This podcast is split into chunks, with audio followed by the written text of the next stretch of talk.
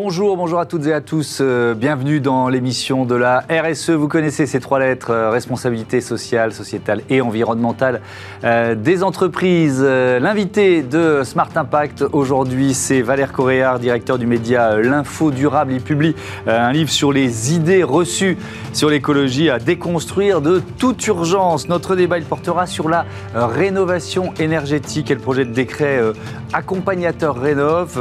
Les entreprises du secteur mettent en garde le gouvernement, vous verrez. Puis dans euh, Smart Ideas, euh, la start-up du jour, c'est The Good Habits, ou comment partager les bonnes pratiques grâce à une application. Voilà, trois univers, 30 minutes pour euh, l'explorer, les explorer. C'est Smart Impact.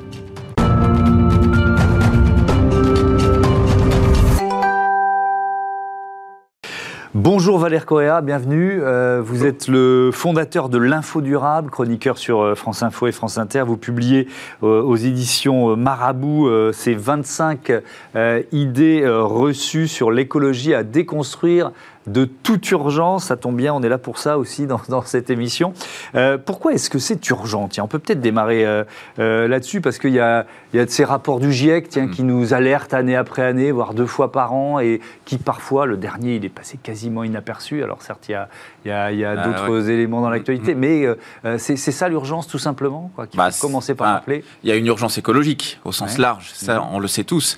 Après, je pense aussi qu'il y a une urgence à arrêter de se faire manipuler. On se fait. Euh, en fait, on, on, on, essaye de construire. Euh, euh, des propositions mhm. qui sont avérées, qui sont sérieuses, qui sont factuelles. Moi, c'est mon boulot. Je suis journaliste, hein, donc je ne suis, pas dans l'opinion. Mhm. Je ne suis pas un militant de l'écologie. J'essaie d'avoir une approche qui est factuelle.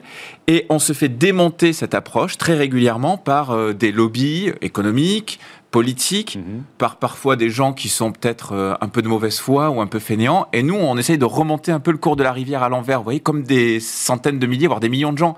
Et je trouvais que c'était vraiment important de faire mon job sur ce mhm. sujet et de dire arrêtons de se faire bananer sur certaines questions. Voilà la vérité. Et puisque je parlais du GIEC, il y a l'une des idées reçues. Le GIEC est un, euh, organisme politique. Euh, ah comment vous contrez ça? C'est facile. C'est en fait d'abord c'est très facile de trouver cette, euh, cette affirmation-là, mhm. notamment sur les réseaux sociaux, hein, qui sont le, lieu de la désinhibition euh, intellectuelle absolue, n'est-ce pas? Mais qui, qui portent néanmoins des oui, et, et, qui, pour certains, euh, sont les lieux d'information prioritaires. Donc, et notamment pour les plus jeunes. Bien sûr. Notamment pour les plus jeunes. Mhm. Eh ben, comment on le contre? D'abord, c'est extrêmement simple. C'est quand on a 200 scientifiques qui mhm. travaillent autour de 150 ou 200 pays, qui étudient 14 000 études scientifiques Mm. pour se faire un avis, déjà on voit mal comment on pourrait parler de politique. S'ils arrivent à tous se mettre d'accord quand on voit là euh, mm. les bisbilles qu'il y a sur certains sujets où on est incapable de se mettre d'accord, on imagine bien que là c'est absolument impossible. Donc ça veut dire quoi? Ça veut dire que le GIEC a une approche qui est scientifique, strictement scientifique. Mm. Et c'est notamment le cas, pourquoi? Parce que tous les pays membres du GIEC euh, vont coécrire finalement le rapport final, euh, notamment à l'intention des décideurs. Ça veut dire qu'on a autant euh, la petite île qui risque de disparaître au milieu du Pacifique, la France, les États-Unis, la mm. Chine, ils se mettent tous d'accord sur le texte final. Donc, ça n'est pas un message qui est politique, c'est un message qui est scientifique. Mm. c'est quoi l'idée reçue que vous rencontrez le plus souvent? Mais moi j'en rencontre tout le temps. Je sais pas. Parce qu'en plus, en plus comme vous portez ce bah discours-là, euh, notamment à la radio, donc euh, à chaque fois que vous arrivez quelque part, on vous dit ah mais alors. Bah, alors, il y en a une qui est, je trouve absolument terrible, et en plus, elle est, elle est euh, très, je la trouve dangereuse. C'est de confondre la météo et le climat. Oui, il, fait moins, il faisait moins 3 ce matin, arrête de me parler de réchauffement. Quoi. Exactement. Ou, euh, bon, à plus de degrés, euh, on sortira plutôt en terrasse. Euh, la météo, c'est le ressenti à un instant T hmm. d'une température, du temps, la pluie, le vent, etc. Le climat, c'est un dérèglement mondial de la moyenne des températures sur la Terre et les océans. Et donc les conséquences ne sont pas les mêmes. Certes, le climat va pouvoir influer sur la météo. Mhm. Sauf que si on est à 2 degrés de dérèglement et donc de réchauffement climatique, la trajectoire, on va plutôt même vers 2,7 degrés. C'est la disparition de 99% des coraux, c'est la montée des eaux, c'est des centaines de milliers de gens en précarité alimentaire en plus, c'est des réfugiés climatiques, mhm. c'est des événements extrêmes et j'en passe et j'en passe. Vous voyez, donc c'est tout à fait différent, 2 degrés en terrasse et 2 degrés de l'augmentation moyenne des températures sur la Terre. Et ça, c'est insupportable parce que les conséquences sont évidemment mhm. absolument dramatiques Euh, autre, euh, j'ai picoré, hein, on, passe, on passe d'un thème à, l'autre, et le, livre est fait pour ça aussi. Euh, sur l'électricité, vous dites l'électricité, enfin non, pas vous dites, mais l'une des idées reçues à combattre, l'électricité verte, ça n'existe pas, c'est une arnaque. Alors, en fait, vous faites de la pédagogie, c'est ça qui, nous intéresse aujourd'hui. Comment ça marche l'électricité verte? Alors, d'abord, l'électricité qu'on a dans nos prises, c'est la même pour tout le monde. Hein. Ben le mix électrique, mm. il, arrive au final dans, mm. dans nos prise de courant. Ça, c'est une réalité. En revanche, l'électricité verte, c'est celle qui est produite à partir de l'eau, du soleil, euh, des déchets, euh, mhm. euh, du vent, voilà. Donc, qui est finalement produite avec des ressources renouvelables, mhm. avec des, modes de production renouvelables. Ça, c'est l'électricité verte. Le problème, c'est que il y a tout un tas de possibilités de fabriquer de l'électricité dite verte.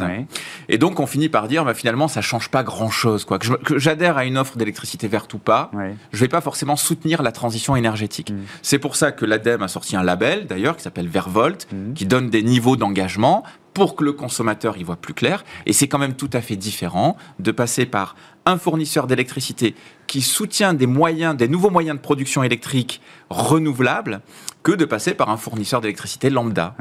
Mais est-ce que euh, je suis sûr que l'électricité, euh, si j'adhère à voilà à mm, mm, l'électricité mm. verte, je suis sûr que l'électricité, comme vous dites, c'est le même mix, euh, elle provient d'une d'une source d'énergie verte et pas d'une centrale à charbon polonaise. Quoi. Alors, vous êtes caricature un peu, mais, vous avez raison. Mais vous êtes sûr que les la quantité d'électricité que vous allez consommer aura bien été produite en même quantité dans des conditions renouvelables. C'est n'est hmm. pas l'électricité que vous consommez à l'instant T. C'est bien ça.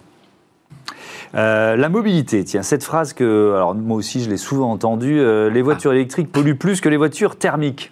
Ouais, bah ça c'est pareil, hein. c'est une idée reçue euh, dans le sens où, euh, euh, certes, une voiture électrique, quand on regarde tout son cycle de vie, elle a un impact qui est non négligeable, et notamment, on le sait, la fabrication des batteries est un vrai sujet, mhm. social et environnemental. Mhm. La question du recyclage aussi des batteries est un vrai sujet. L'électricité qu'on met dedans, c'est pas rien non plus, on le voit en ce moment, hein, même si nous on est plutôt nucléarisé, donc mhm. ça, ça a un bon bilan carbone, mais il y a quand même des déchets dont on sait pas trop quoi faire. cela dit, quand on le compare à un cycle de vie d'un véhicule thermique, eh bien, on se rend compte quand même que le véhicule électrique, sur l'ensemble du cycle de vie et son utilisation donc, est quand même plus sobre que le véhicule thermique. Mais ça, c'est une réalité scientifique. Vous savez, il y a un truc que j'ai envie de dire, c'est que, en fait, la transition écologique, c'est hyper complexe. Mobilité, c'est complexe. Mm. Énergie, c'est complexe. Les déchets, c'est tout ça, c'est complexe. Et on essaye de dire, on fait un peu des yaka faucons en se basant sur des socles hyper scientifiques, hyper techniques, hyper compliqués. Donc moi, c'est ce que j'ai essayé modestement de faire, c'est de reclarifier un peu les choses. Mhm. Mais il faut bien se dire que dans certains cas, on se fait vraiment arnaquer parce que euh, en fait on nous met dans un espèce de brouillard et on ne sait plus très bien et c'est ça la, maladie des idées reçues. Mhm. Euh, c'est le cas par exemple sur, euh, sur l'éolien c'est devenu très compliqué de de, de, trouver, voilà, c'est ce que j'allais vous dire, de trouver une prise de position assez assez neutre, circonstanciée sur euh, sur sur l'éolien. Euh. Et à la fin, on n'y comprend plus rien. Voilà. le premier, et au final, eh ben, on se dit bon, ben, au final, c'est moche, euh, puis ça sert à rien. C'est pas trois pales qui vont régler le problème mmh, avec mmh. tout ce qu'on consomme, et et, et, et passer, il y a rien à voir. Alors qu'en fait euh, dans certains cas, ça peut être des solutions intéressantes. Le problème, c'est que le message, il est brouillé par le politique, il est brouillé par les lobbies, mm. et c'est ça, on se fait un peu manipuler. Est-ce qu'on a fait les choses à l'envers? Je, pense par exemple à l'éolien maritime. Mm. Euh, on, est très très en retard en France, alors qu'on a, le, on a des kilomètres et des kilomètres euh, d'accès de, à la mer, évidemment. Mm.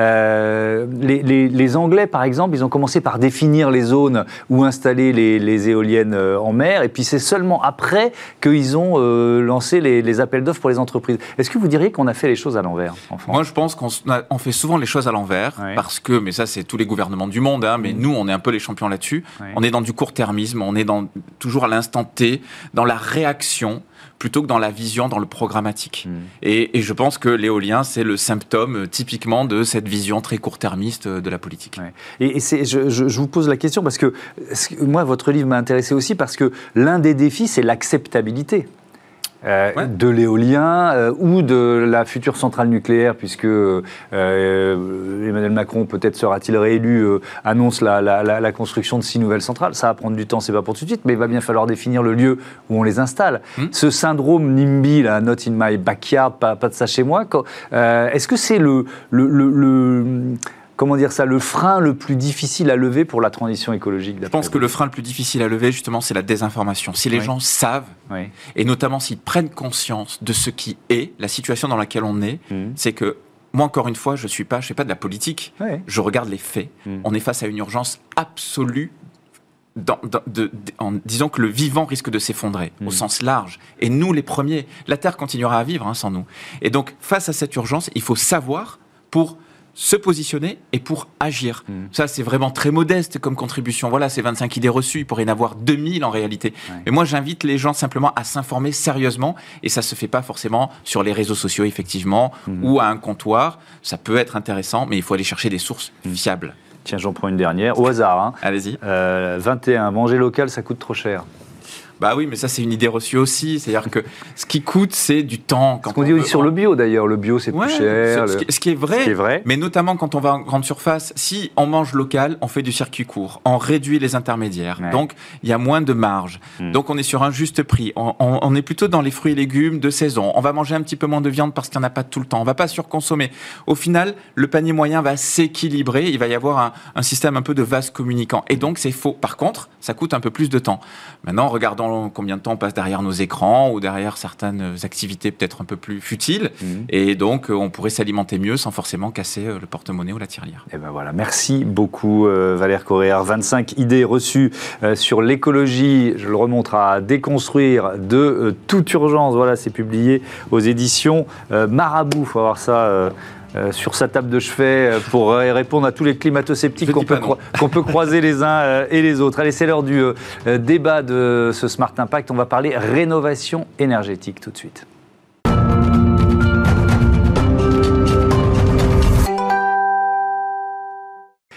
Le débat de ce Smart Impact donc sur la rénovation euh, énergétique et je vous présente euh, mes invités. Roselyne Conan, bonjour, bienvenue. Vous êtes la directrice générale de l'ANI, l'Agence nationale euh, pour l'information sur le logement. Clémence Foléas, bonjour, bienvenue à vous aussi. chargée de mission rénovation et précarité énergétique chez Amorce. C'est quoi Amorce? Alors, euh, Amorce, euh, c'est une association qui est représentée euh, aux deux tiers par des collectivités territoriales et dont la mission principale est de les accompagner sur trois thématiques principales qui sont donc la gestion des déchets, la gestion de l'eau et donc la, transition énergétique. et donc, aujourd'hui, Amorce portera la, la, voix des collectivités, notamment sur le sujet de la rénovation énergétique. Oui, c'est ce dont on va parler largement dans ce débat. L'ANI, l'Agence nationale pour l'information sur le logement. Ça existe depuis quand et, c'est quoi votre rôle? Alors, donc, nous sommes la tête de réseau de, donc, des ADIL, des agences départementales d'information sur le, sur le logement. Et euh, donc, euh, les ADIL sont euh, des associations qui travaillent sur les territoires. Donc, le réseau existe depuis plus de 45 ans. sa mission, c'est renseigner sur tous les sujets logement. Donc aujourd'hui, on va parler de rénovation énergétique, mmh. mais euh, les, agences donc, sont sur le territoire pour enseigner gratuitement mmh. à la fois les ménages, mais aussi les acteurs hein, des territoires, que ce soit euh, les artisans, les collectivités locales aussi, mmh. euh, sur, sur les questions, beaucoup de sujets juridiques, puisque notre réseau est composé de 800 collaborateurs avec une majorité de conseils juristes mais aussi on a des, rôles d'observation, de production d'analyse et puis d'accompagnement aussi sur des sujets euh, plus sociaux comme l'impayé de loyer ou la précarité énergétique. Et, donc cette question de rénovation énergétique, quand, moi quand j'ai commencé à, préparer le sujet, là j'ai dit rénovation énergétique, les premiers mots qui sont venus à l'esprit c'est passoire thermique. Donc c'est clairement le défi, l'ambition euh, qui, est derrière euh, ce, décret et la politique du gouvernement? Alors, euh, les passoires énergétiques, c'est effectivement un sujet, hein, puisque euh, euh, vous avez suivi dans l'actualité que donc les, lois qui sont succédées ont créé aussi des obligations pour les bailleurs, hein, pour que les logements locatifs aient une qualité énergétique, je dirais, de plus haut niveau et limiter la consommation énergétique. Et on se dit qu'aujourd'hui, avec l'actualité brûlante de ces dernières mhm. semaines, le prix de l'énergie, c'est un vrai sujet.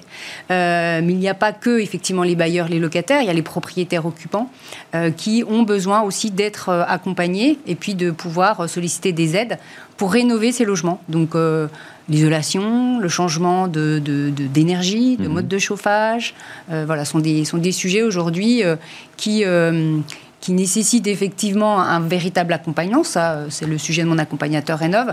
Sachant que le service d'information, il existe depuis très longtemps. Hein. C'est, pas mm. nouveau.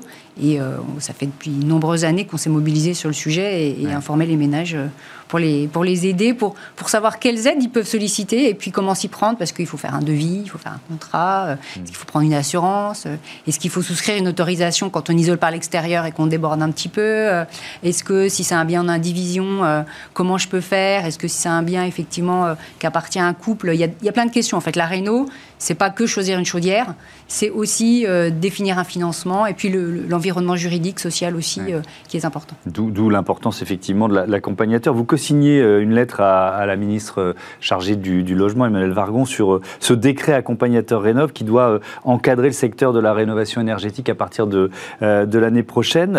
Il, vous inquiète, Clémence Folléas, ce décret? Oui, effectivement, on a, on a indiqué euh, plusieurs points de vigilance mhm. euh, sur ce décret. Euh, bah, dans un premier temps, on peut déjà souligner que l'accompagnement devienne un axe prioritaire, puisque comme on l'a dit, il y a un, certain nombre d'aides financières à, la rénovation qui a mhm. été mis en place, notamment avec ma prime rénov sur les dernières années, avec un engouement assez fort. Mais l'accompagnement euh, était un petit peu délaissé jusque-là.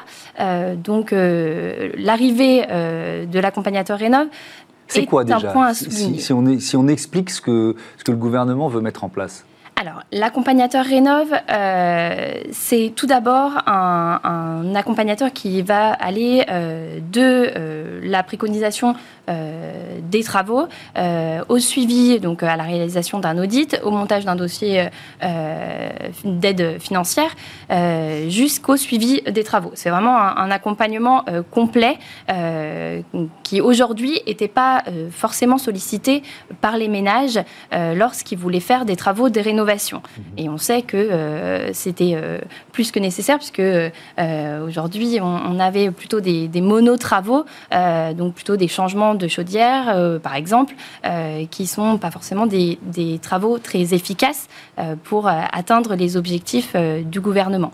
Donc ça, c'est un, des premiers points qui est important. Aujourd'hui, le décret nous inquiète, effectivement, en, plusieurs points. Un, premier point qui Alors, le plus important pour vous, et puis je vous poserai la même question après, pour ne pas partir dans une trop longue énumération, c'est quoi le point le plus inquiétant pour vous? Le point le plus important, c'est l'articulation entre euh, le service public euh, qui fait euh, déjà aujourd'hui de l'information et de l'accompagnement mhm. auprès des ménages et l'ouverture finalement aux, acteurs privés. et si, on, si ce, cette interface et cette articulation n'est pas bien définie, on risque de retomber dans des problématiques mhm. de fraude comme l'isolation à un euro, comme on a déjà pu voir, et, et finalement déstabiliser ce qui a déjà été mis en place euh, jusqu'ici. Et vous, Roselyne Conan, qu'est-ce, que vous, qu'est-ce qui vous semble le plus important à, signaler ou à transformer d'ailleurs dans ce décret? Alors, je reprendrai un petit peu les, mots de Clémence en disant l'indépendance réelle. C'est-à-dire qu'il ne faut pas qu'il y ait un intérêt. C'est-à-dire qu'on ne peut pas être euh, prescripteur de travaux, on ne peut pas guider le ménage et avoir des enjeux de vendre quelque chose. Je suis fournisseur d'énergie, je suis fournisseur d'équipement. Mmh. Voilà, il faut vraiment qu'il y ait une indépendance, une garantie d'indépendance, de compétence. Il y a le vrai sujet aussi du financement. Aujourd'hui, on ne sait pas comment ça va être financé. Et, alors, qu'est-ce que vous réclamez? Alors, euh, la seule chose, c'est qu'aujourd'hui, moi, je représente euh, donc euh, le réseau des asiles qui fait partie du guichet d'information. Donc, il y a forcément un, enjeu, donc on a dit de d'articulation avec ce, ce, service déjà d'information. Donc, un des points importants, c'était que le passage des ménages se fasse déjà par ce guichet d'information pour qu'il puisse préparer le dossier et transmettre le relais finalement au guichet, à l'accompagnateur. Mhm. Donc ça, c'était un point d'évolution souhaité dans le, dans le décret. D'accord. Et puis euh, aussi euh, que dans les textes soit gravé dans le marbre l'indépendance avec justement les fournisseurs d'énergie, les fournisseurs d'équipements. D'accord. Il ne faut pas que ça soit une filiale. Ou, euh, Donc ça va s'appeler France Rénov, c'est ça? C'est Le guichet France Rénov, ce sont des guichets qui existent déjà, qui sont des guichets d'information. Mmh. et mon accompagnateur Rénov est un des acteurs du réseau France Rénov. Ces guichets euh, France Rénov, ils, sont. je voudrais qu'on parle du maillage territorial. Euh, il y a un maillage correct ou alors il y a des zones, par exemple les zones rurales, qui sont un peu oubliées aujourd'hui? Alors, France Rénov regroupe plusieurs acteurs. Hein. Euh, ça regroupe plusieurs réseaux. Mhm. Donc, euh, on a les réseaux, du, par exemple, des agences locales de l'énergie, des mhm. ADI, le réseau Claire. On a déjà des réseaux préexistants, en fait, qu'on a regroupés en un seul lieu. Et euh, l'organisation, effectivement, puisque ce service est financé en partie par un, programme de, C2E, des certificats d'économie d'énergie, mhm. et par les collectivités. Donc, ça a un petit peu rebattu les cartes ces deux dernières années. Euh, voilà, il y a eu quelques frictions et quelques difficultés de mise en place. Aujourd'hui, voilà, sur certains territoires, c'est relativement stabilisé.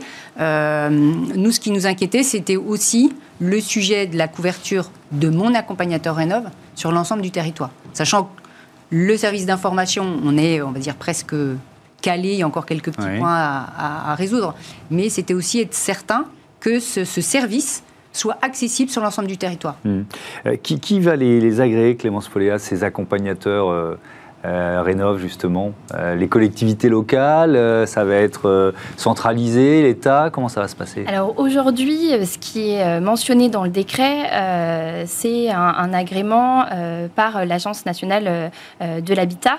ce que nous, on demande en représentant, enfin, ce qui nous demande de nos adhérents mhm. des collectivités, c'est de pouvoir avoir un, de participer à l'agrément justement ou euh, à minima euh, de faire partie euh, de ce, du comité d'agrément pour pouvoir intervenir dans les demandes qui, qui, seront réalisées par les accompagnateurs Rénov. Aujourd'hui, ce n'est pas mentionné dans le décret et effectivement, on peut se poser, ça, ça, pose le problème de la partie plus locale puisque c'est les collectivités qui sont en, en chef de file de la transition énergétique et qui sont au devant euh, euh, sur ce sujet de, la rénovation et directement en lien avec les ménages. Euh, donc on, souhaiterait en tout cas qu'on sorte de cette mécanique assez étatique et qu'on laisse une place majeure aux collectivités dans ces demandes d'agrément. Hmm.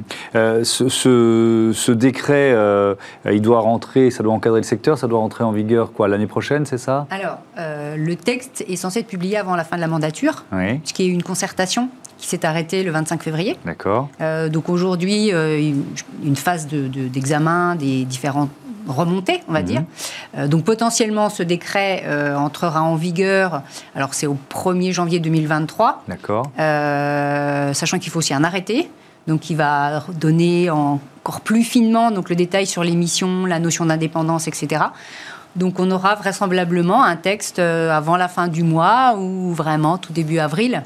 Euh, mais pour le moment, on n'a pas de retour sur les, on va dire le euh, l'examen, le dépouillement de, tous ces retours qui ont été faits euh, sur, cette concertation en tous les cas. Et vous espérez qu'évidemment vous serez entendu par la ministre déléguée au logement, Emmanuel Vargon. Merci beaucoup d'être venu nous, nous, présenter vos arguments. À bientôt sur, sur Bismart. On, passe tout de suite à notre rubrique Startup Smart IDs.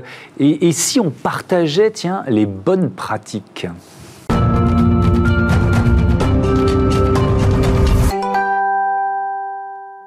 Partager les bonnes pratiques. Je crois que ça doit être euh, l'une des phrases que je prononce le plus souvent dans cette euh, émission et c'est aussi pour ça que euh, l'idée et l'entreprise de Cassandre Milius m'a intéressé. Bonjour, bienvenue. Bonjour. Vous êtes la fondatrice de The Good Habits. le point de départ, c'est quoi? C'est un projet étudiant, c'est ça? C'est ça, c'est un projet étudiant, mais c'était plus une réflexion personnelle à la base. Donc je dirais que c'était fin 2019. où en fait j'ai commencé à me sentir tellement sous l'accumulation de plein de choses superflues Mhm. à la fois au niveau mental et matériel, plein d'objets à la maison. Je pense que tout le monde l'a vécu d'ailleurs l'année 2020. Et euh, j'ai eu ce besoin en fait de revenir à l'essentiel au quotidien. Et en fait, euh, j'ai cherché des outils pour m'aider. Comme quand je veux me mettre à la méditation, au sport, à la cuisine, il y a mhm. plein d'applications géniales, esthétiquement euh, jolies, avec du bon contenu. Et quand j'ai voulu devenir un petit peu plus éco-responsable et réapprendre à vivre mieux avec moi, et eh ben j'ai pas trouvé ça. Donc vous avez dit, bah, je, vais, je, vais, je vais le faire moi-même. Exactement. En plus, je faisais un master en design. Donc vraiment, j'ai utilisé tout ce que j'ai appris de la pensée design pour l'apporter à l'éco-responsabilité. Et ça a donné la plateforme euh, The Good Habits. Ok, donc c'est une, c'est une plateforme, une appli. Comment ça marche? Qu'est-ce qu'on y trouve? Alors, euh, pour l'instant, c'est une plateforme qui est accessible en web app. Donc en fait, euh, via le navigateur sur ordinateur comme sur mobile. Mhm. Et en fait, je dirais c'est un petit peu comme un Pinterest de l'éco-responsabilité. C'est-à-dire qu'on va pouvoir trouver dans différents domaines de notre quotidien, dans l'alimentation, la mode, l'hygiène, la beauté, l'entretien de la maison même, mhm. plein de conseils ou de do-it-yourself à appliquer au quotidien, mais surtout dans une ambiance bienveillante et non culpabilisante, parce que c'est ce qui manque, je trouve, aujourd'hui dans tout ce qui est euh, approche éco-responsable. Oui, et puis alors ce qui est intéressant, c'est que ça, permet finalement à chacun d'y de, d'y aller à son rythme, en fonction de ses priorités. C'était aussi votre volonté, ça? Exactement, c'était vraiment de remettre l'humain au centre, mmh. parce qu'aujourd'hui, les approches un petit peu liées à l'environnement, on agit pour la planète, mais on délaisse un petit peu qui sont vraiment les gens. Et je me suis dit, au lieu de vouloir changer les gens, est-ce qu'on n'essaierait pas plutôt de changer la façon dont on adresse le problème?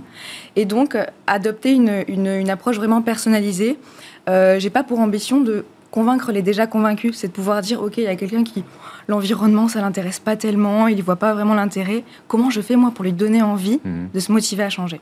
Comment vous sélectionnez finalement ces bonnes pratiques euh, Selon quels critères? Est-ce que ça suppose euh, presque une, enquête quoi pour être sûr de, de voilà de pas se tromper et de partager les vraies bonnes pratiques? Oui, alors bah, déjà je, suis accompagnée par une experte en développement durable, donc mhm. tout ce qui est posté sur l'application est validé en amont. Et après, je me base vraiment sur des sources officielles, donc tout ce qui va être de l'ADEME, etc., euh, pour pas poster tout et n'importe quoi. Mhm. Mais après, il y a aussi les utilisateurs qui peuvent eux-mêmes partager leurs petites habitudes. Parce que je me suis rendu compte que, euh, en fait, euh, il y a plein de gens qui testent des choses, qui ont des échecs, qui apprennent et qui ont envie de le repartager, en fait, à un plus grand nombre. Mhm. Et donc, ça aussi, les, les utilisateurs peuvent partager leurs idées. Ouais, donc c'est l'idée de créer une, communauté. Le, le, mois dernier, euh, vous, vous, avez lancé une opération avec EDF euh, e Pulse and New. Alors c'est quoi? C'est la, la, plateforme d'innovation d'EDF, c'est ça? Exactement. Vous disiez juste avant que l'interview démarre. Voilà, c'est ça. Qu'est-ce que vous lancez avec eux? Alors en fait, ils mettent en avant des projets qui sont innovants et qui sont en lien avec ce qu'ils veulent faire au niveau de la mobilité, de l'énergie, euh, de, des bons comportements au quotidien. Et donc ils ont fait appel à moi pour justement pousser ma solution à leur communauté de 10 000 bêta-testeurs qui vont pouvoir m'aider à me dire, ben voilà, qu'est-ce qu'il faut améliorer, qu'est-ce qui est utile, parce qu'aujourd'hui, vraiment, on est sur une logique de co-construction. Mhm. J'en suis qu'au début, et l'idée, c'est vraiment de créer de la valeur pour les utilisateurs. Donc, pour vous, c'est quoi? C'est un accélérateur, forcément? C'est un accélérateur, c'est des idées, c'est un accès à une communauté de gens qui sont prêts à tester euh, l'application. Et d'ailleurs, tout le monde peut rejoindre cette communauté-là. Donc, euh, s'il y a des personnes qui voient cette émission et qui veulent aller tester l'application via EDF Pulse New, hmm. c'est totalement OK. Parce que votre, euh, votre ambition, c'est quoi Où est-ce que vous voulez mener de Good Habits? Ben, J'aimerais que ça devienne en fait la plateforme de référence quand on veut devenir éco-responsable sans se prendre la tête. Oui, d'accord. Simplement. Oui, ouais, non, mais c'est bien, il faut avoir cette, cette ambition. Ça veut dire quoi? Ça veut dire, on a parlé de communauté. Ouais. ça veut dire c'est du contenu aussi, c'est de l'information, c'est presque un média d'une certaine façon. Oui, c'est un mélange en fait, entre un média et une communauté. C'est un petit peu ça. Ouais. Et ça veut dire quel contenu, quel type de contenu vous pouvez poster par exemple? Bah, Par exemple, euh, je sais pas, j'ai un vieux crouton de pain, je sais pas quoi en faire. Oui je peux, je peux poster une recette, ah bah je l'ai réutilisée pour faire de la chapelure. Eh ben voilà, c'est tout simple. on, est, on, est, dans le concret et les bonnes pratiques, c'est aussi ça. Merci beaucoup Cassandre Milius d'être venu euh, nous présenter euh, The Good Habits. Voilà, c'est la fin de cette émission. Je voudrais remercier euh, Joséphine Dacoury qui est à la, à la, programmation et à la production assistée aujourd'hui de César Voyez, Mani Pezech à la réalisation et Alexandre Larochelle pour le son, cette oreillette antédiluvienne, années 80, so 80s, et ben voilà, c'est Alexandre qui me l'a fourré dans l'oreille. Salut